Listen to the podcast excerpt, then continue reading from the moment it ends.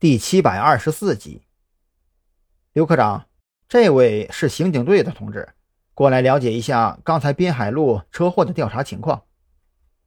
值班交警将赵军介绍给事故科的科长，又转头对着赵军介绍了一下这位刘科长，就转身离开了这间办公室。毕竟，值班室可就他一个人，不能离岗太久。你好，刘科长，事态紧急。咱们长话短说。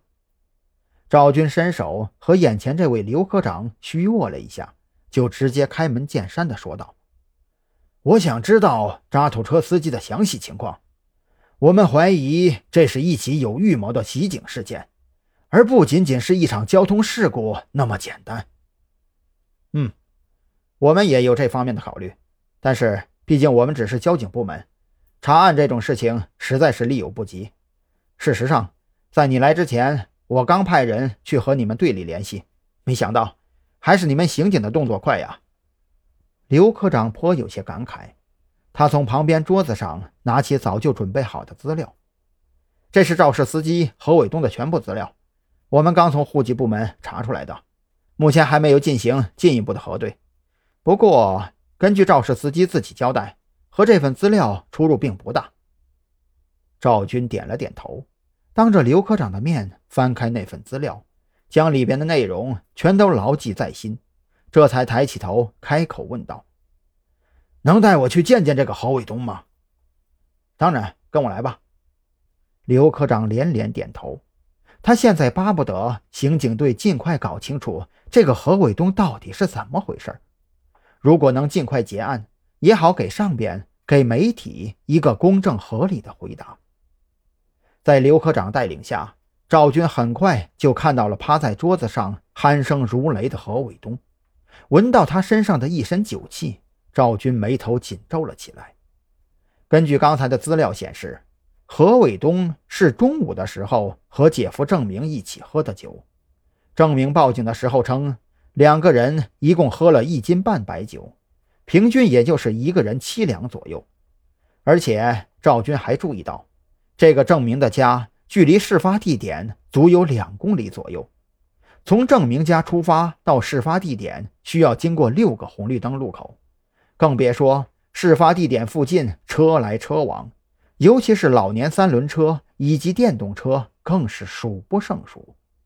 按照正常人的酒量来说，半斤白酒就差不多该回家躺着呼呼大睡了，可眼前这位中午喝了七八两白酒。还能开着渣土车一路无事故的抵达撞车地点附近，这其中没有猫腻，赵军是肯定不信的。渣土车光是档位都要比家用车麻烦数倍，稍有一点点不对，要么车速失控，要么发动机被档位憋熄火。在神经被酒精麻痹，而且驾驶着操作繁琐的渣土车的情况下。何伟东能够安全地行驶过六个红绿灯路口，并且准确地撞上一辆正常行驶的警车，赵军觉得这简直是对警察的挑衅。眼看赵军的面色越发难看起来，刘科长也是叹了口气：“哎，同志，这件事啊，我们也有些看法，但是你也知道，我们要讲究证据。这个何伟东体内的酒精含量，以及他驾驶渣土车上路的情况。”和他姐夫证明的说法完全吻合。基于这一点，这个交通事故的性质就很难更改。尽管我们也觉得其中有太多疑点，却苦于找不到任何证据证明何伟东是故意袭警，而非酒后无证驾驶肇事。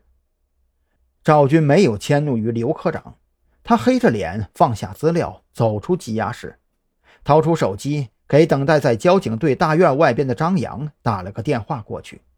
将何伟东以及他姐夫郑明的情况逐一说明之后，还是觉得有些不太放心。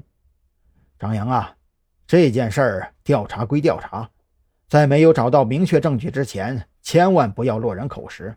我怀疑这就是一个一石二鸟的阴谋。张扬微微一愣，他没听懂赵军这话到底是什么意思。这事儿里透着古怪，的确伤脑筋。可一石二鸟，张扬还真没有看出来。